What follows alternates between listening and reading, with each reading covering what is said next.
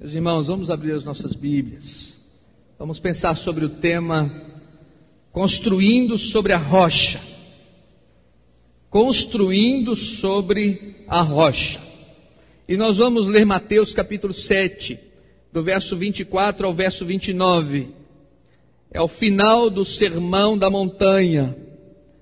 O Sermão da Montanha proferido por Jesus Cristo, que começa no capítulo 5 com as bem-aventuranças depois ele fala de oração, de jejum, de dar ofertas, de dar esmolas, fazer caridades, enfim. E ele vai encerrar então com uma história, uma parábola conhecida como a parábola dos dois construtores. Mateus capítulo 7, de 24 a 29. Diz o seguinte a palavra de Deus: Todo aquele, pois, que ouve estas minhas palavras e as pratica, será comparado a um homem prudente que edificou a sua casa sobre a rocha. E caiu a chuva, transbordaram os rios, sopraram os ventos e deram com ímpeto contra aquela casa, que não caiu, porque fora edificada sobre a rocha. E todo aquele que ouve estas minhas palavras e não as pratica, será comparado a um homem insensato que edificou a sua casa sobre a areia. E caiu a chuva, transbordaram os rios, sopraram os ventos e deram com ímpeto contra aquela casa, e ela desabou, sendo grande a sua ruína. Quando Jesus acabou de proferir estas palavras, estavam as multidões maravilhadas da sua doutrina, porque ele as ensinava como quem tem autoridade e não como os escribas. Amém. Que Deus aplique essa palavra aos nossos corações. Amém, irmãos? Amém. Graças a Deus. Vocês já ouviram a história dos três porquinhos? Eu creio que toda criança, não é, já leu alguma vez, já ouviu a história dos três porquinhos. E toda vez que eu leio esse texto, essa parábola de Jesus, eu lembro da história dos três porquinhos, não é? Tinha lá uma leitoa que tinha três filhos, três porquinhos.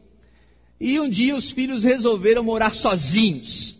Então a mamãe leitoa preparou um lanche, deu para os filhos, e cada filho então saiu para morar. Cada um resolveu fazer a sua própria casa. E um deles, que gostava muito de brincar, gostava de tocar flauta, né, de cantar, ele falou: Olha, eu vou construir rapidamente a minha casa. E disse que ele arrumou lá um monte de palhas e construiu uma cabana de palha. E enquanto os outros dois irmãos estavam construindo as suas casas, esse já estava brincando, já estava tocando a sua flauta e ainda tirava, fazia algumas gozações, não é, contra os irmãos que estavam construindo. Tinha um segundo que resolveu construir a sua casa de madeira. E ele então lá arrumou umas madeiras, uns paus e construiu a sua casa e foi morar dentro. E um terceiro resolveu construir a sua casa de tijolos, uma casa de alvenaria. E ele então fez um bom fundamento, fez um bom alicerce, levantou os tijolos, colocou uma laje, e ele fez uma casa então de alvenaria. E eles estavam os três morando nas suas casas, quando de repente apareceu quem? O lobo mau. E o lobo mau então já foi logo no mais fácil, não é? Presta atenção. O lobo mau foi aonde? Foi logo no mais fácil. Foi logo na casa daquele que tinha construído de palha. E o lobo falou: Deixa eu entrar aí. E o porquinho, é claro, falou: Não, de jeito nenhum. Se você não deixar eu entrar, eu vou soprar e vou botar sua casa abaixo. E o porquinho trancado lá dentro, morto de medo, o lobo encheu o pulmão de ar e soprou e foi palha para todo lado. A casa não aguentou. Vocês parecem tudo criancinha ouvindo a historinha. Tá bacana. E a casa não aguentou. E aí foi palha no olho do lobo. Foi palha no olho do lobo, um pouquinho correu. E correu lá e falou para o irmão que estava na casa de madeira, na varanda, sentadinho lá, e falou: Abre a porta, abre a porta, que o lobo mal está vindo aí. E os dois rapidamente entraram para dentro da casa de madeira. E o lobo falou: Deixa eu entrar aí. E eles falaram: Não, aqui você não entra de jeito nenhum. Se vocês não abrirem a porta, eu vou soprar e vou colocar a casa de vocês abaixo. E o lobo encheu bem o pulmão, não é? E soprou forte. Foi ou não foi? E aí a casa foi abaixo. Foi madeira, foi pau para todo lado. Os dois, ó, perna para que te quero. Correram para a casa do irmão que tinha feito a casa de alvenaria. Chegaram lá, se esconderam dentro da casa, o lobo chegou e não conseguiu de jeito nenhum entrar, eles não permitiram. Ele falou: "Então eu vou soprar". E aí ele soprou, e o que que aconteceu? A casa não caiu. E o lobo soprou de novo, encheu bem o pulmão e soprou de novo. E a casa não, não caiu. E o lobo foi embora, e os três porquinhos ficaram lá dentro. Vocês acham que o lobo desistiu? Ah, o lobo não desistiu. Diz a historinha que no outro dia ele veio disfarçado de vendedor. E aí queria oferecer uns doces, não é? Para os porquinhos. E os porquinhos então perceberam que havia alguma coisa errada. Porque, gente, Satanás, presta atenção, nunca desiste. Você tem uma vitória hoje, ele ataca de novo. Você tem outra vitória, ele ataca outra vez. Você tem um vence e ele ataca de novo. Ele tem por objetivo, falamos isso domingo passado, destruir nossa vida, desconstruir nossa casa desconstruir nossa família. Ele não desiste. E ele vem disfarçado. O diabo nunca chega assim e diz: Ó, muito prazer, meu nome é Diabo, vim aqui para destruir sua vida. Você acha que ele vem assim? Não vem assim. O diabo sempre vem disfarçado. Vem disfarçado de prazeres deste mundo, vem disfarçado de coisas que brilham, vem disfarçado de uma vida fácil, vem disfarçado da falta dos princípios, dos princípios e dos valores vem disfarçado em forma de dinheiro, em forma de sexo. O diabo vem disfarçado.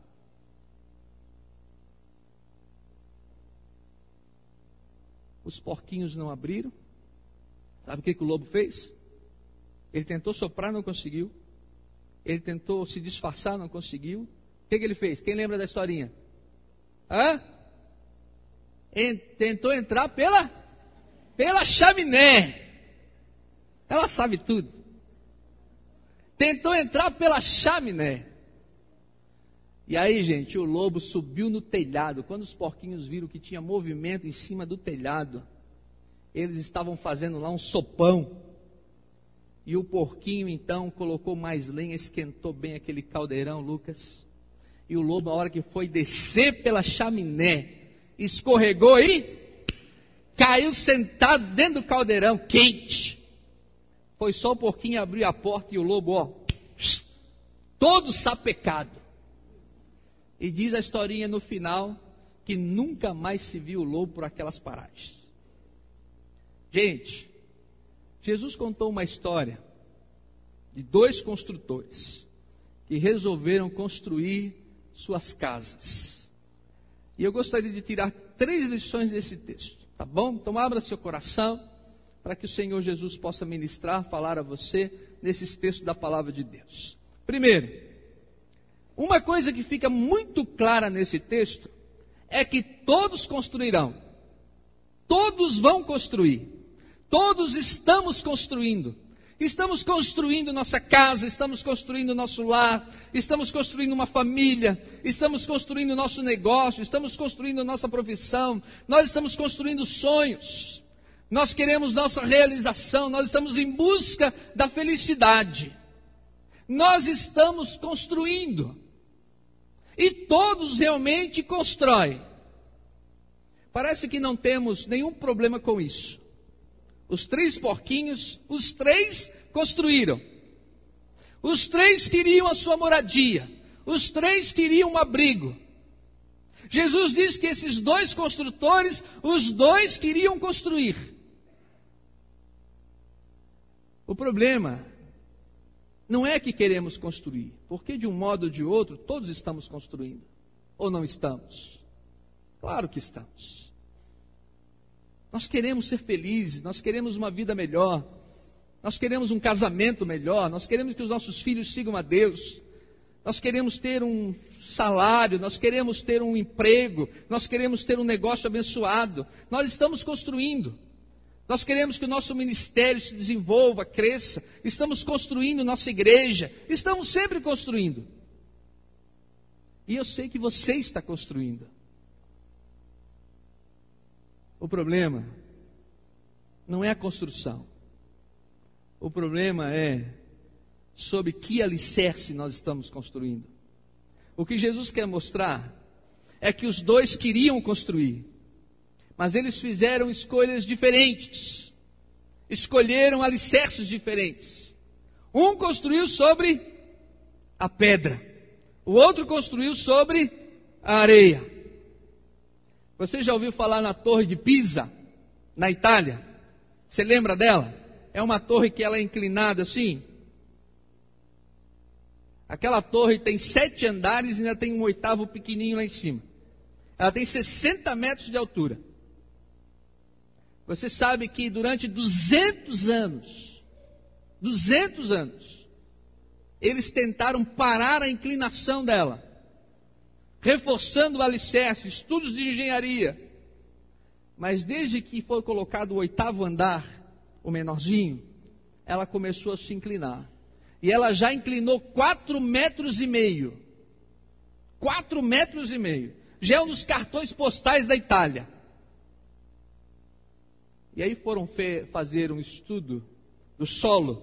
Descobriram que aquele solo onde foi construída a torre é uma camada de argila, uma camada de areia, uma camada de argila, uma camada de areia.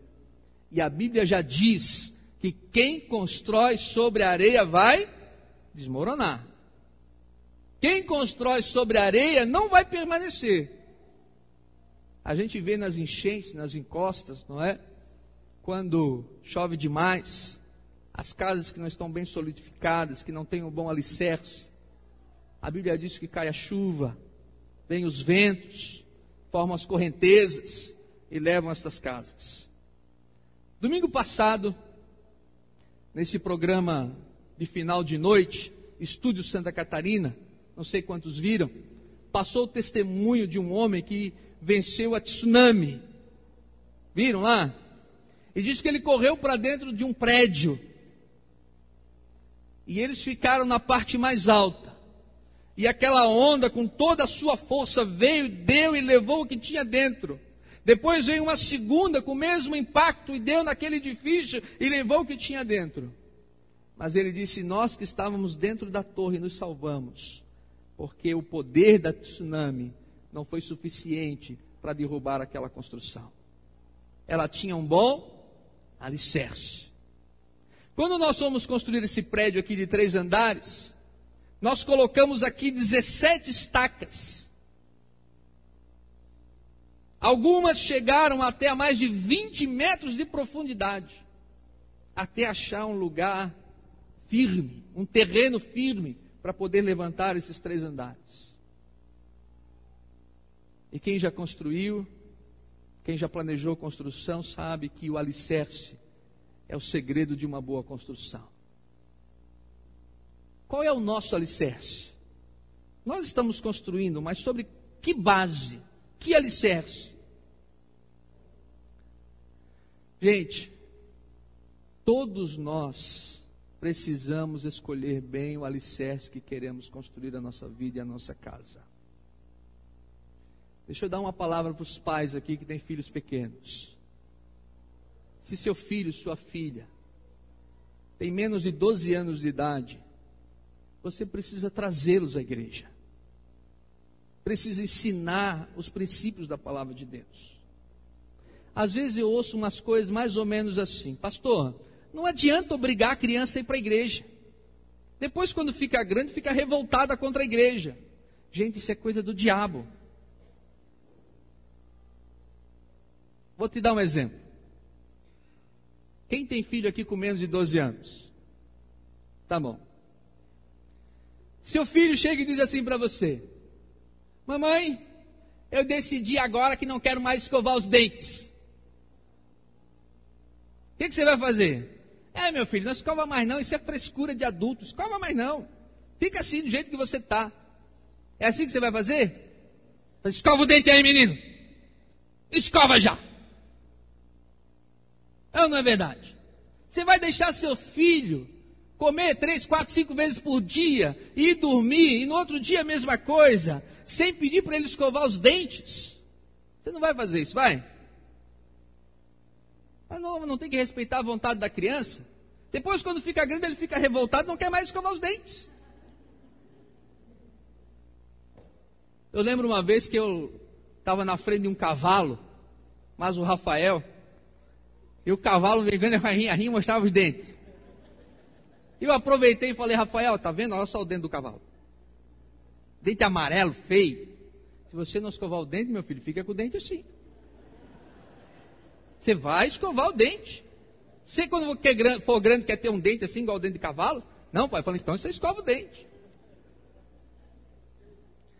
Se seu filhinho, sua filhinha diz assim, mamãe, eu não quero mais ir para a escola. Tá bom, meu filho, esse negócio de escola não concordo mesmo. Fica em casa. É isso mesmo.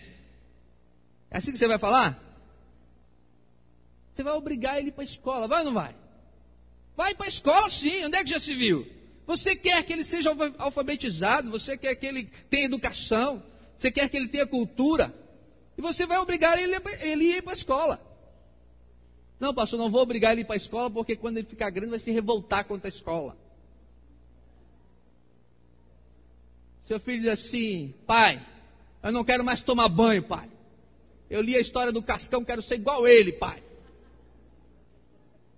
Isso mesmo, meu filho. Negócio de tomar banho, gastar água, nada disso. Fica assim. Não, pastor. Se a gente obrigar a criança a tomar banho, quando ficou grande, ele fica revoltado, não quer mais tomar banho. Gente, é um negócio tão besta. É ou não é verdade? Você tem que trazer seu filho para a igreja. Ele vem com vontade e vem sem vontade. Ele vem para aprender a palavra de Deus. E é sua obrigação e seu dever, como pai, como mãe, educar seus filhos nos caminhos de Deus. Está ali meu pai, cinco filhos. No domingo, a minha mãe arrumava os cinco e nós tínhamos aqui na frente dele. E chegava na igreja e nós tínhamos que sentar na frente dele. Nós não podíamos sentar atrás do pai. Nós tínhamos que sentar na frente do pai. E quando a gente fazia alguma coisa errada, a gente olhava assim para trás para ver se ele estava olhando.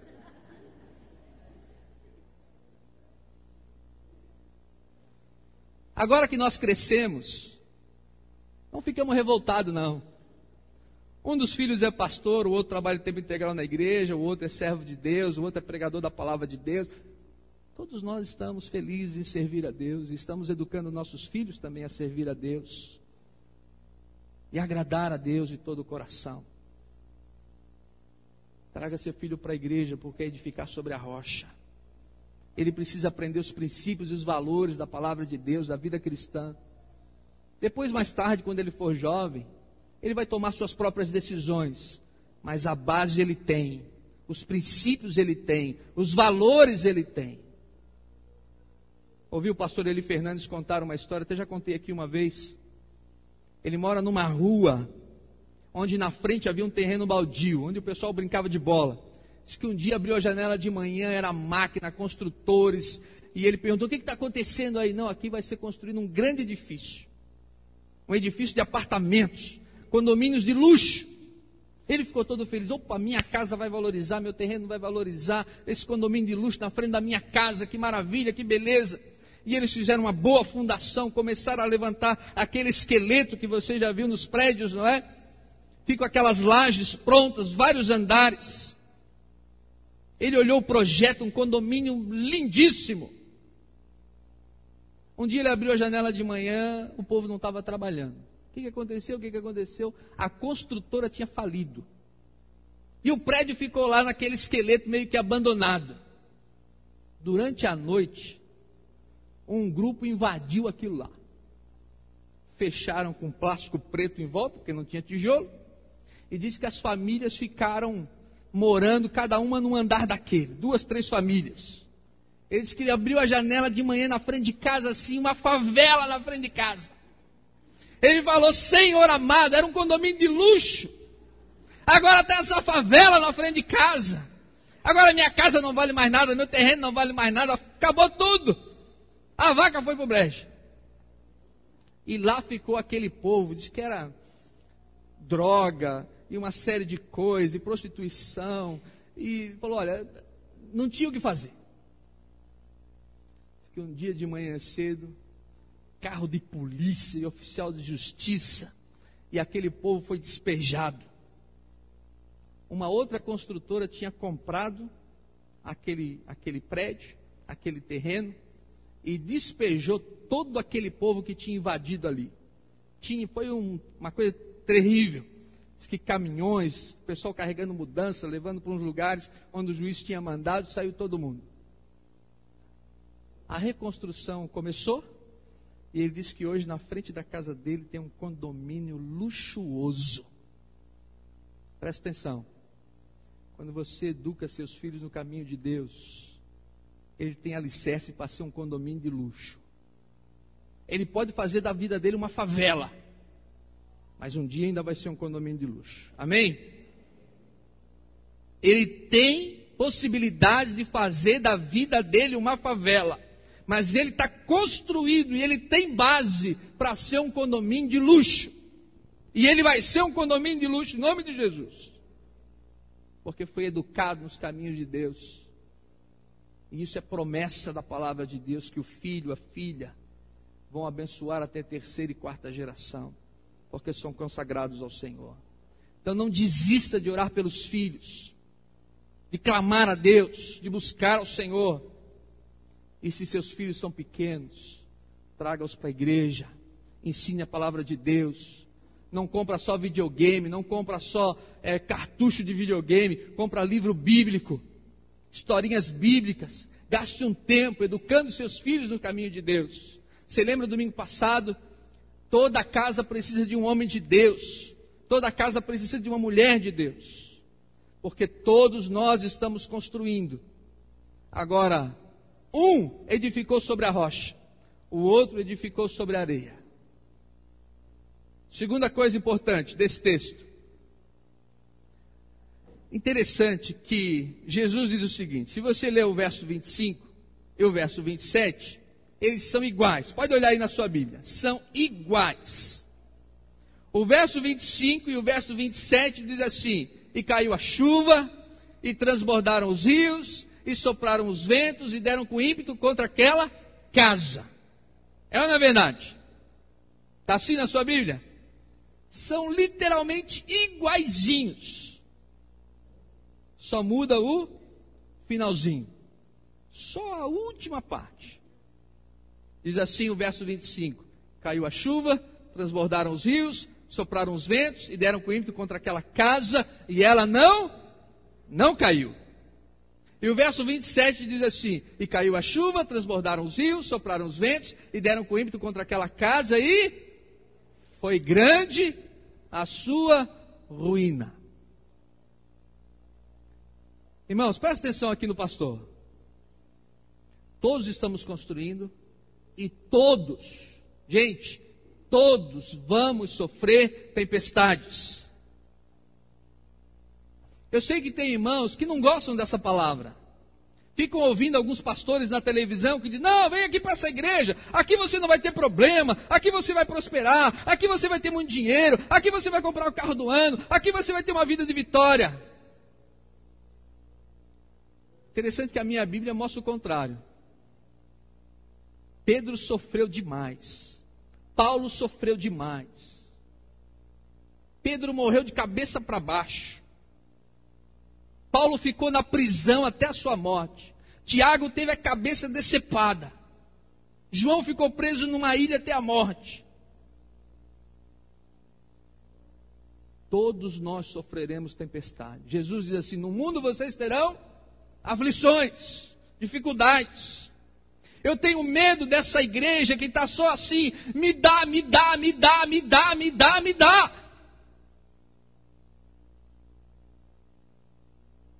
Irmãos, é claro que Deus tem bênçãos para nós, eu tenho pregado isso aqui. É claro que Deus deseja transformar as nossas vidas. Eu acabei de ler um texto hoje, na hora dos dízimos das ofertas, que a Bíblia diz que quando somos fiéis, as bênçãos do Senhor nos alcançam. E nós somos abençoados na cidade, somos abençoados no campo, somos abençoados quando entramos, quando saímos, somos abençoados. Agora, meu irmão, se você não tiver uma luta na sua vida, você não vai ser o crente que Deus quer que você tenha, que você seja. Se você não tiver uma dificuldade para que te coloque em oração, se você não tiver uma aprovação na sua vida, porque a tempestade, ela pode vir em forma de quê? De uma enfermidade, de uma perseguição, de um cinismo de alguém, de uma incompreensão, de uma demissão. Agora, tem gente que pensa assim, pastor, pastor Jonas, agora que eu estou frequentando a igreja, parece que eu estou sofrendo dificuldades. Pastor Jonas, agora eu tô, estou tô orando mais, eu estou lendo mais a Bíblia, parece que eu tô, estou sendo mais atacado. Pastor, quanto mais eu rezo, mais assombração me aparece.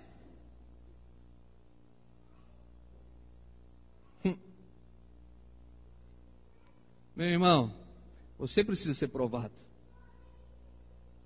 Eu preciso ser provado. A igreja precisa ser provada. Jesus não disse assim, ó, construa a sua casa sobre a rocha, que não vai cair chuva, que não vai vir tempestade, que os ventos não vão soprar, que não vai ter correnteza. Ele não falou isso. Ele falou que vou pedir papai cuidar do bebezinho ali, por favor, papai. Ele é lindo, aí todo mundo fica olhando para ele. Isso. Obrigado. O que Jesus está dizendo é que você não tem opção. Você vai construir, mas você precisa escolher bem o terreno. Porque tanto faz construir na rocha, quanto construir na areia, você vai sofrer as tempestades. Gente, Jesus está falando aqui de pressão. De pressão. Você lembra dos três porquinhos? O lobo quer soprar. O lobo quer destruir a casa. E o lobo não desiste. E ele vai arrumar uma maneira de infernizar a vida da gente. Por isso nós temos famílias com dificuldades, famílias com situações difíceis. Agora, irmãos, isso é comum aos servos de Deus. Eu tenho minhas lutas, você tem as suas. Eu sofro as minhas tempestades, você sofre as suas. Pastor Jonas, então, qual é a diferença? A diferença é que eu, que você, estamos construídos sobre a rocha. Vem a chuva, vem a tempestade, vem o vento, vem a correnteza, mas a nossa casa não cai em nome de Jesus, porque estamos sobre a rocha. Mas ai daquele que construiu sua família, seus princípios, seus valores sobre a areia a casa não vai resistir, ela não vai permanecer, porque ela não tem um solo fértil. Em terceiro e último lugar, os resultados serão diferentes. Uma casa não caiu, a outra casa foi grande a sua ruína. Eu vejo muitos servos de Deus passando por grandes lutas, grandes dificuldades. Como eu disse aqui domingo passado, nos últimos dias, muitos irmãos têm procurado o pastor Jonas para compartilhar suas lutas. Irmãos, isso é comum a todos nós. Mas você vai permanecer, porque você tem uma rocha sobre você, é Jesus Cristo. Quando a perseguição na China acabar, essa cortina de bambu, como é chamada, cair, a Rússia era cortina de ferro, a China é a cortina de bambu. Quando essa cortina cair, vai aparecer a maior igreja do mundo. A maior igreja do mundo. Diz que na China chega a se converter mil pessoas por dia. Essas pessoas estão adorando a Deus em cavernas, em porões, em sótãos, em casas fechadas, porque não há liberdade religiosa. Mas quanto mais a igreja da China é perseguida, mais ela cresce, mais a fé do povo aumenta, mais eles se desenvolvem. E lá está uma das maiores igrejas do mundo, a igreja perseguida da China. Por quê? Porque eles têm uma rocha, Jesus Cristo. Eles sofrem, sofrem perseguições, passam por lutas, mas eles não se abalam, porque Jesus Cristo é a rocha. Para concluir, o apóstolo Paulo, escrevendo aos Coríntios, diz assim: E não há outro fundamento que possa ser colocado, seja posto, que não seja Jesus Cristo. Pastor Jonas, que rocha é essa? Essa rocha, meu irmão, minha irmã, é Jesus Cristo. As palavras de Jesus Cristo. O verso 24 que nós lemos começa assim: Quem ouve essas minhas palavras e as pratica, será comparado a um homem prudente que edificou a sua casa sobre a rocha. Jesus diz assim para Pedro: Pedro, eu sou a rocha, eu sou a pedra, e sobre esta pedra eu edificarei a minha igreja, e as portas do inferno não prevalecerão contra ela. Se sua vida, sua família, seus negócios, seus filhos estão firmados em Cristo Jesus, o diabo pode soprar o quanto ele quiser. O quanto ele quiser. Você vai ficar de pé. Você será vencedor. Você passará por lutas. Mas em Cristo Jesus você será mais que vencedor. Amém? Deus está te preparando, não para esses 60 ou 70 anos que a gente vai viver aqui. Deus está te preparando para a eternidade, meu irmão. Deus está te preparando para a eternidade. Talvez você não saiba por que isso te aconteceu, por que isso te sucedeu, porque você passou por essa experiência. É porque o Senhor Deus está te preparando para a eternidade está fazendo de você uma pessoa melhor para a eternidade. Há uma igreja no Brasil que promete tudo para essa vida. Tudo para essa vida. E muita gente está correndo para essas igrejas. Eu tenho até medo se aparecer uma perseguição no Brasil. O que que essas igrejas vão dizer? O que que esses pastores vão pregar? Se aparecer uma perseguição no Brasil, os crentes começarem a ser presos, a serem fuzilados, como era na antiga União Soviética, como é hoje na China. Eu tenho uma cena gravada de um batismo na China. Um batismo feito à noite. Um pastor já de idade, servo de Deus, batizando as pessoas. Tudo no silêncio. Não é como aqui que a gente canta, celebra. Não é? Como é que é o hino do batismo? Glória, glória, glória. Não. Tudo silêncio. Mas mesmo assim, chega um exército chinês. Só chegam na beira do rio e fuzilam todos que estavam sendo batizados. É uma cena terrível. Terrível da gente ver. Gente, talvez percamos nossa vida nessa vida, mas o Senhor Deus está nos preparando para a vida eterna. A nossa construção é sobre a rocha. E nós precisamos nos preparar para isso. Firmar compromissos com Jesus Cristo. Nos aliarmos a Ele de todo o coração. Você, pai, você precisa ser um homem de Deus na sua casa. Você, mãe, você precisa ser uma mulher de Deus na sua casa. Filhos, orem pelos seus pais, clamem pelos seus pais. Vamos orar pela nossa comunidade. Vamos orar pelas pessoas que precisam ser salvas, para que elas conheçam Jesus Cristo, a rocha inabalável, o Senhor dos senhores, o Rei dos reis, o Mestre dos mestres, o único fundamento capaz de aguentar qualquer tipo de tempestade pode soprar de todo jeito, a nossa casa vai permanecer firme em Cristo Jesus. Você crê nisso? Amém? Então, meu irmão, minha irmã, está soprando vento lá na sua casa? É um lobo mau chamado Satanás. Satanás. O objetivo dele é derrubar mesmo a sua casa. É o objetivo dele, é derrubar a sua casa.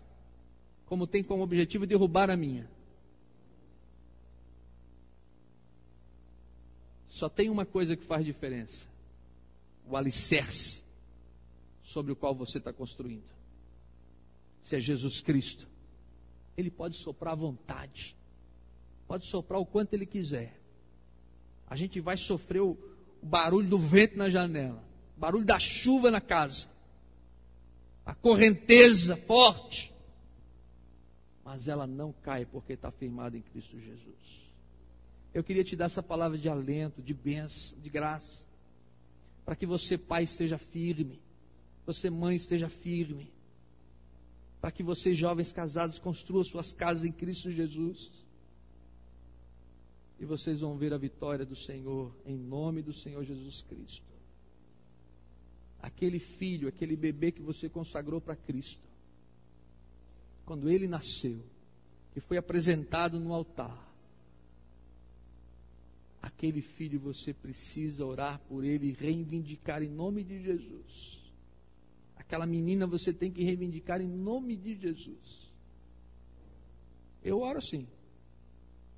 Eu digo, Senhor, consagrei a minha filha quando nasceu para o Senhor. Senhor, consagrei o meu filho quando nasceu para o Senhor.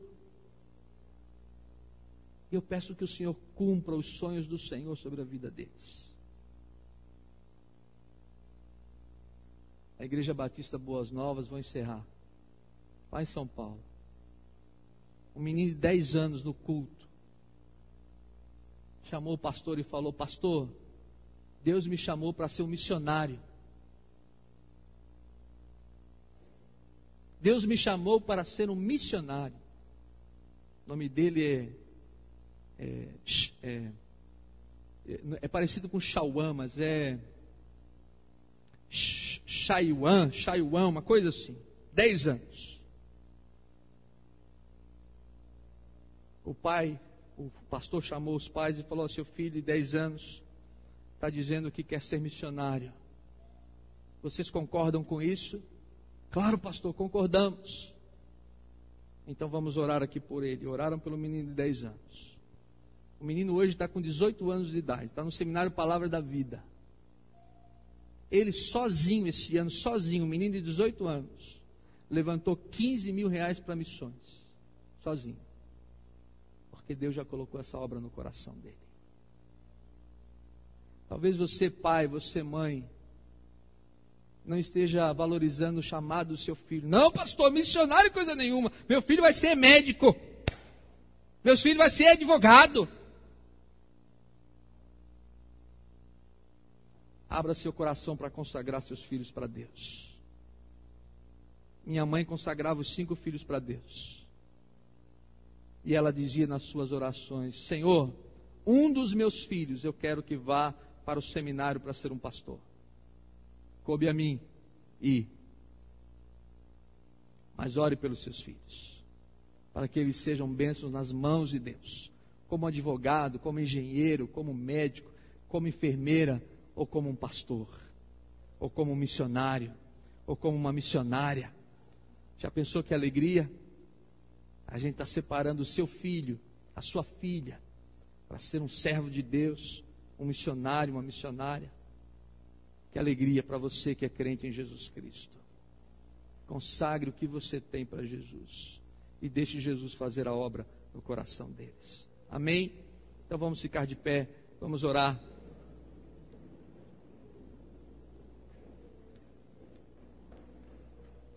Eu falei que o relógio não significava nada. Vamos orar, irmãos.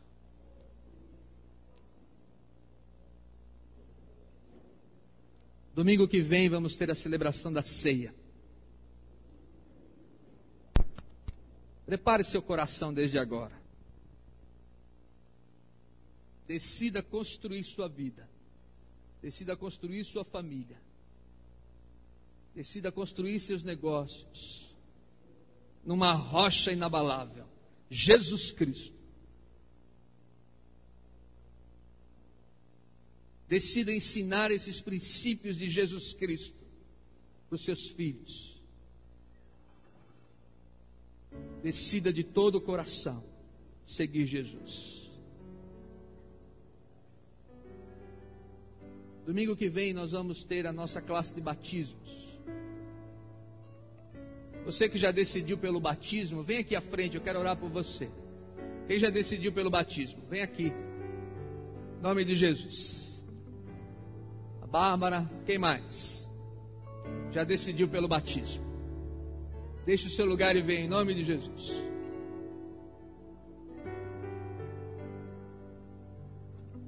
A Mona Lisa. Quem mais? Pode vir aqui, Mona. Quem mais já decidiu pelo batismo? Temos outras pessoas, talvez não estejam hoje à noite. Mas nós vamos desejar orar por esses irmãos e irmãs. Há mais alguém, pastor? Já aceitei Jesus. Eu quero me batizar no próximo batismo, que vai ser no dia 12 de dezembro. Há mais alguém? Pode vir à frente. Em nome de Jesus.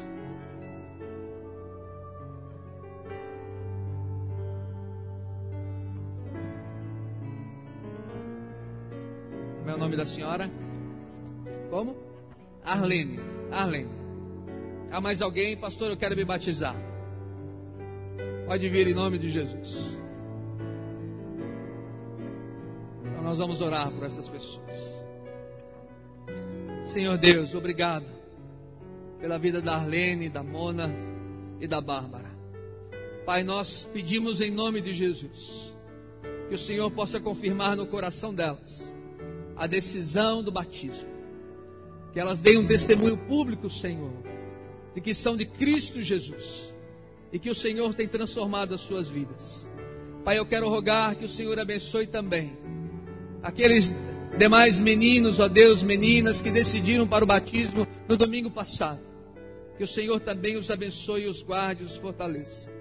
Pai, que seja uma noite de bênção, que seja a festa das águas, um momento de gratidão, de louvor, um momento de colheita para a tua igreja quando vamos terminar o ano com mais esses batismos em honra e glória ao teu nome. E Senhor, fala ao coração de outras pessoas, para que tomem o passo do batismo, e tomem uma decisão ao lado de Cristo Jesus, a rocha sobre a qual queremos construir a nossa vida, construir os nossos relacionamentos, construir os nossos negócios, construir a vida da nossa família. Pai, em nome de Jesus, eu quero pedir uma bênção do Senhor sobre os homens desta igreja, os pais desta igreja. Quero rogar que o Senhor os abençoe e os fortaleça. Quero pedir uma bênção sobre as mães desta igreja, as mulheres que o Senhor tem levantado neste lugar, para que sejam mulheres do Senhor, abençoadas pelo Senhor. Quero pedir a Deus que o Senhor abençoe nossa juventude, nossos adolescentes e nossas crianças. Pai, o diabo tenta contra nós o diabo sopra contra a nossa casa, mas nós estamos firmes em Cristo. Nós estamos firmes numa rocha inabalável, Jesus Cristo.